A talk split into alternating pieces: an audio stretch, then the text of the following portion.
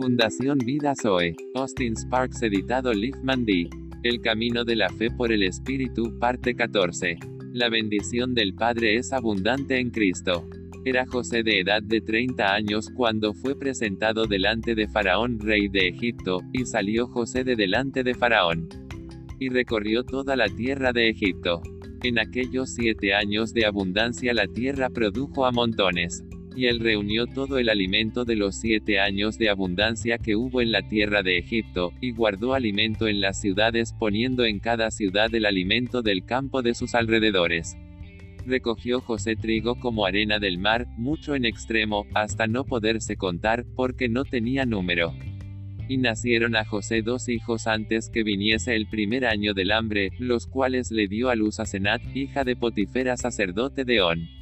Y llamó José el nombre del primogénito, Manasés, porque dijo, Dios me hizo olvidar todo mi trabajo, y toda la casa de mi padre.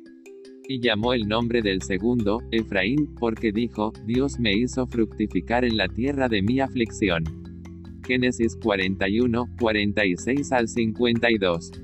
Veamos la relación con Abraham, Isaac y Jacob.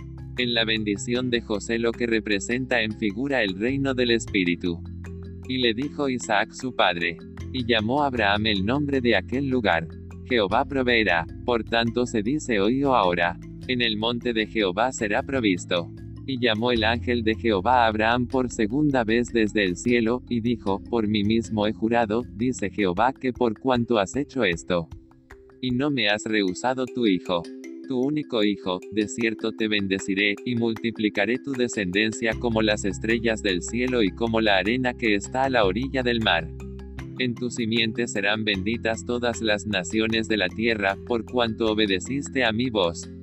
Sigo en Isaac y le da a su hijo Jacob, diciéndole, acércate ahora, y bésame, hijo mío. Y Jacob se acercó, y le besó. Y olió Isaac el olor de sus vestidos, y le bendijo, diciendo, Mira, el olor de mi hijo, como el olor del campo que Jehová ha bendecido. Dios pues te dé del rocío del cielo, y de las grosuras de la tierra, y abundancia de trigo y de mosto. Sirvante pueblos, y naciones se inclinen a ti, sé Señor de tus hermanos, y se inclinen ante ti los hijos. Y dijo Jacob, Dios de mi padre Abraham, y Dios de mi padre Isaac. Jehová que me dijiste, Vuélvete a tu tierra y a tu parentela, y yo te haré bien, menor soy que todas las misericordias y que toda la verdad que has usado para con tu siervo, pues con mi callado pasé este Jordán, y ahora estoy sobre dos campamentos. Y tú has dicho, yo te haré bien, y tu descendencia será como la arena del mar, que no se puede contar por la multitud. Veamos la aplicación en el Nuevo Testamento o Nuevo Pacto por el apóstol Pablo la voluntad del Padre y la bendición con respecto a la reproducción en muchos hijos de acuerdo a las riquezas de su gloria por la fe. Porque a los que antes conoció también los predestinó, para que fuesen hechos, conformes a la imagen de su Hijo, para que Él sea el primogénito entre muchos hermanos. Y a los que predestinó, a estos también llamó, y a los que llamó, a estos también justificó, y a los que justificó, a estos también glorificó. ¿Qué pues diremos a esto? Si Dios es por nosotros, ¿quién contra nosotros? El que no escatimó ni a su propio Hijo, sino que lo entregó por todos nosotros. ¿Cómo no nos dará también con él todas las cosas? ¿Quién acusará a los escogidos de Dios? Dios es el que justifica. ¿Quién es el que condenará? Cristo es el que murió, más aún.